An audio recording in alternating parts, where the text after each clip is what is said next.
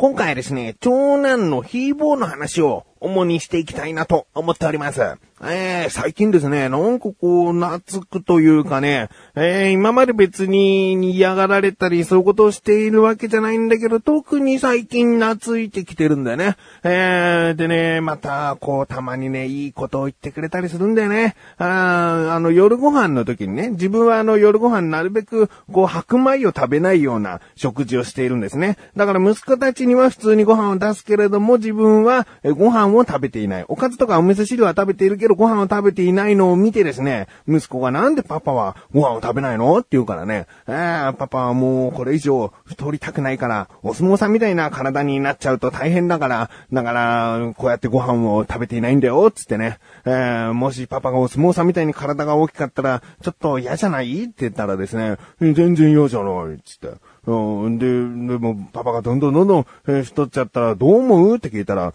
どうも思わないっ、つって。でね、このどうも思わないっていうのがね、またね、あの、自分の口癖でもあり、息子がたまにしょうもない質問をしてくることがあって、で、それで自分はよく、どうも思わないよ、そんなのっていう風に返しているのを、なんか今回ね、息子の方がどうも思わないなんつって、あまあ、どうも思わないんで、なんかちょっと寂しいけども、まあ、いいかなと思って、そしたら息子が続けてですね、パパがどんな顔でも、どんな体でも、全然大丈夫。好きだよって言ってきて、なんかジーンと来ちゃったんでね。う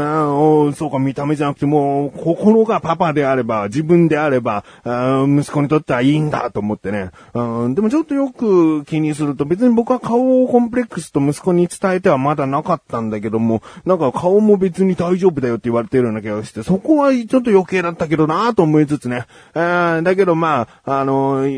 息子とね、そういった何気ない時にこうグッとね、来るようなね、ことがあったりするんだよね。えー、でね、最近あの、特に懐くというのにはですね、もう一つ大きな理由がありまして、こちらの方はタイトルコール後にお話ししたいなと思います。ということで、まあ、確かに顔にコンプレックスがないとも言えない自分がお送りします。菊池のなだらか向上心。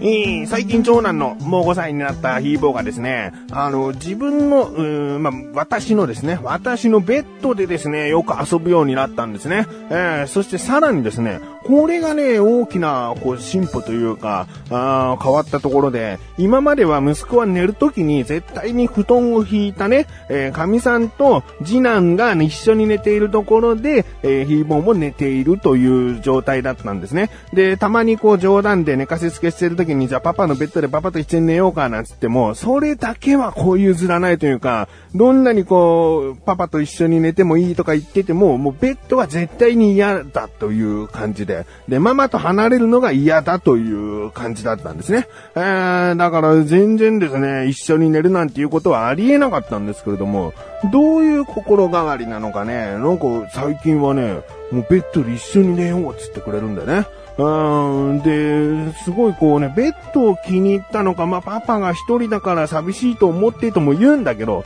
言うんだけど、こう、寝る時間帯じゃない時もよくね、こう、ベッドの上で何でもない遊びをしてたりするんだよね。うん、なんか別におもちゃを持ってくるわけでもないんだけども、こう、ベッドの上でゴロゴロこう、一緒に次男坊と遊んでたりもする。うん、だからまあ、ベッドが好きでそういう風に寝たりしてんのかなとも思うんだけども、まあでもね、あの、全然パパと寝てくれるというところころがですね、すごいこう成長したなと。あママ離れ、ある意味こうママ離れをしてくれたのかなと思うとね、ちょっと嬉しかったりもしてね。あでですね、あのー、まあ、そんなにベッドが好きなんだけども、ある日寝る時にね、もうここ一週間ぐらいずっとベッドで寝てくれてるんで、その寝る前にちょっとお話ししたりするんだけども、ここのベッドは、ヒーが幼稚園を卒園したらなくなっちゃうんだよね、つって。で、このベッドがなくなったら、ヒーのベッドと机がこう置かれるんだよ、なんつね。まあちょっとそういった我が家の事情がありましてね。えー、その話をしたらですね、息子が、え、僕のベッド？つって、そうだよ、つって、もう日が一人で寝れるベッドになるんだよ、つって。んで、目をまん丸くしてね、ちょっと固まってんだよね。で、もう寝かしつけしてる時だから電気も暗くしてあってですね、あの、まあ、表情はっきりわかんないんだけども、なんかこう目を丸くしてこう固まってる感じ。うん。で、どうしたの？つって、うん、んとか言って。何気なくほっぺのあたりをこう触ったらですね、こう涙がこぼしていたんですね。何泣いてんのって言ったら、だってベッドがなくなっちゃうなんて寂しいもんって言ってね。うん、まあ遊べなくなっちゃうもんね、つって、遊べないから寂しいっつったら、うん、パパが寝るところがなくなっちゃうから悲しいっつって。いやいやいや、そんなんで、そんなんで泣く年になったのかなと思ってね、こちらもね、じんと来ちゃったりもしたんだけどね、あ単に遊べなくなるからとかじゃなくてね、別に自分のベッドができればそこで遊べるわけだから、ただね、こうパパの寝るところがなくなっちゃう。パパはどこで寝るの？つって、パパは今までいいが寝てたところで布団で寝ることになるかもなーなんつって。いやそしたら寂しい、悲しいなんつってね。あー、そんなね、長男ですよ。感受性がこう、ちょっと豊かすぎるな。これで泣くなんていう子になるのかと。あー、ちょっとね、泣き虫なところあるね。えー、ちょっとしたからかいでもすぐにこう泣き出したりとかしちゃう。これじゃあ、まだまだ心配だから、パパと一緒に寝ることを、まだもう2年3年ぐらい続けようかななんてね、ちょっとね、心が揺らいでしまっていますが、ああの、相変わらず次男坊の話をしないところがね、これ将来次男が大きくなってね、あの、嫉妬しちゃうんじゃないかと思うのがちょっと心配ですけれども、次男も、えー、次男もね、あのやっとちょっとね、また成長してきたかなと。歯磨きで泣かなくなってきたところはね、えー、褒めたいなと思いますが、相変わらず寝るときはね、ママがいないとダメっていうね、そこはね、なんかね、逆にパパがこう、ああ、ちょっとお前、もうちょっと、あの、パパの腕の中でも寝れるようになれればいいのになとは思いますね。えー、ちゃんとこうパパ慣れをしてきた頃には、次男の話をいっぱいまたしたいと思うよ。だから、もし成長した次男がこれを聞いてた場合、もう50回、100回ぐらい後聞いてみたまえ。君の話ばかりだろ？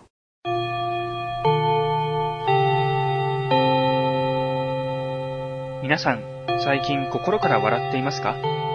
人って思い出し笑いの数が多いほど幸せなんだそうですよ。僕たちの番組、10分休みでは、笑いに溢れた学生の休み時間を思い出しながら、10分間で楽しくおしゃべりをしています。iTunes やケロログなどからぜひ遊びに来てください。お待ちしています。さあ、コーナーに参ります。自力80%。このコーナーは日常にある様々な疑問や質問に対して自分で調べ自分で解決していくコーナーでもあり、リスナーの方からのご相談や悩み解決していくというコーナーです。今回はメールが届いております。ありがとうございます。なだらかネーム、ノーミントマトンさん。ありがとうございます。本文。これは独特な書き方をしておりますが、ちゃんと読みしますよ。本文。こんぬずは、農民のトマトンです。早速質問です。おらたつ農民は百姓とも言うけんども、何が百姓あんだべか、教えてくんろ。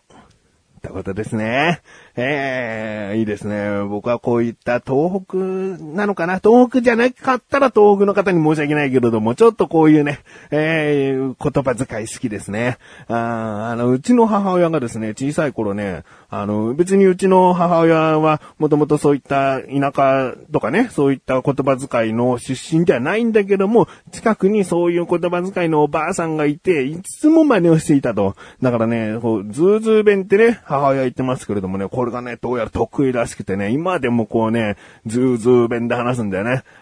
で、僕があまちゃんにね、ハマっていた頃にですね、私、海に潜りたいというのをね、こう、あまちゃんでは、ほら、海さ潜りてえってね、言うでしょ？ああこれよく聞いてたから、えー、私海に潜りたいっていうのをズーズー弁とか言うので言ってみてよって母親に言ったらですね、私海さ潜りてえっつってね、すげえなっつってね、わー、こう思わず母親を褒めたエピソードを今思い出しました。ということで今回の疑問です。えー、百姓ね、百、えー、今回の疑問です。百姓と言うけども、何が百なの？ですね。ええー、確かにお百姓様なんつってね、言うけども、まあ、そうですね。今で言うと農家をやられている方をお百姓さんって言いますよね。うん。ということで、調べてきました。ここからが答え。百姓は百姓とも読みます。うん、そうですね。えー、そして百はたくさん。姓は豪族が宇治の下につけた称号のことで、もともとはたくさんの姓を有する公民という意味であったと。うん。そしてそれがやがて一般人民、えー、庶民という意味になり、社会的身分と職業が相応するようになった頃に農民の意味で固定していったということなんですね。ええー、だからもともとは、その百姓イコール農民、農家をやっている人という意味でもなかったんですね。ええー、もう庶民という意味であったと。えー、そしてさらに戻ると、たくさんの姓を有する公民。えー、昔はね、100という数字がもうすごく多いという意味で結構使われておりましたから、決してこう100個というね、100という数に意味があったわけではないと。たくさん多いという意味で100が使われていたんだよということなんですね。えー、ということで農民トマトさんいかがでしょうか？メール、ありがとうございます。こういった感じで日常にある様々な疑問や質問の方をお待ちしております。投稿無理な誰かご助手の選択肢制度しどしとご投稿ください。以上、自力80%でした。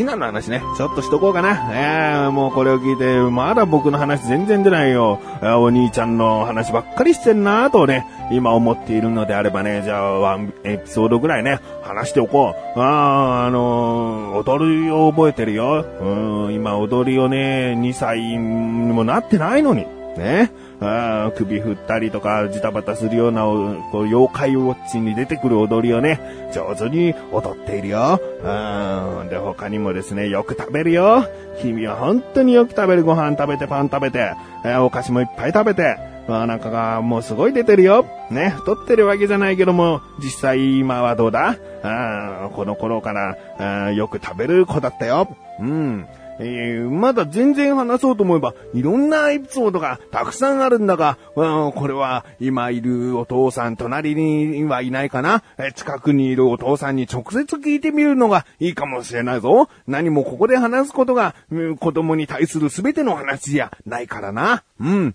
ということで、えー、話は変わりますが、えー、横断歩道のオクラというのがですね、リンクページから行けるんですけれども、こちらでね、前回、いいともについて話したいなということで、話すことができました。あ、オクラの、オクラではないですね。生放送ですね。生放送で話すことができて、過去放送分としてオクラの方で聞けるようになっております。もう、40分、50分ぐらい丸々、まあ丸々じゃないな。でも話の発端はですね、えー、笑っていいともの話をして、好きな芸人さんなどの話をしておりますので、えー、こちらの方ですね、ぜひ聞いてみてください。僕が、いかにこう、あの時、笑っていいともグランドフィナーレを見てどう思ったかなんつう話をね、しております。うん。そして、えー、改めてお知らせです。このなだらかご助身が配信されたと同時に更新されました小高菊池の小高カルチャー聞いてみてください。今回はですね、えー、4月に入ったということで消費税が8%になりましたね。住みづらい日本になっていきますが、果たして文化人小高祐介さんはどうお考えですかなんつって話を切り出しております。そしてですね、イエモンについて話しておりますね。イエモンというのは何を思い浮かべますか？てっきり僕はアーティストのイエモンさんをですね、想像してしまったんですが、こちららが、えー、漢字のイエモン、つまりサントリーのお茶のお話ですね。えー、イエモンだけに絞って話しております。うん。えー、気になるという方はぜひ聞いてみてください。そしてリンクページから行きます。アスレチック放送局の中にあるクチレザーラジオが月1更新でこの度配信されましたと。あー、今回はですね、マッシュルから、マッシュルからお送りする子供スペシャルっていうね。えー、マッシュルが1月かな、2月かな。いつ生まれたか、1月はね、1月に生まれた娘ちゃんのですね、えー、話をですね、したいと。ね、いうことで子供スペシャルにしているんですよ。だけどね、どういうわけか、話号というね、てんてんてんというところで、ぜひ聞いてみてください。メガネたまにもですね、ねメガネたまにこと自分もですね、頑張って子供スペシャルを盛り上げようとしておったんですが、という感じです。うん。気になるという方はぜひぜひ聞いてください。ということで、なだらか今年は毎週水曜日こちです。それではまた次回、おいたきこちしおりしたメガネたまりもあるよ。お疲れ様です。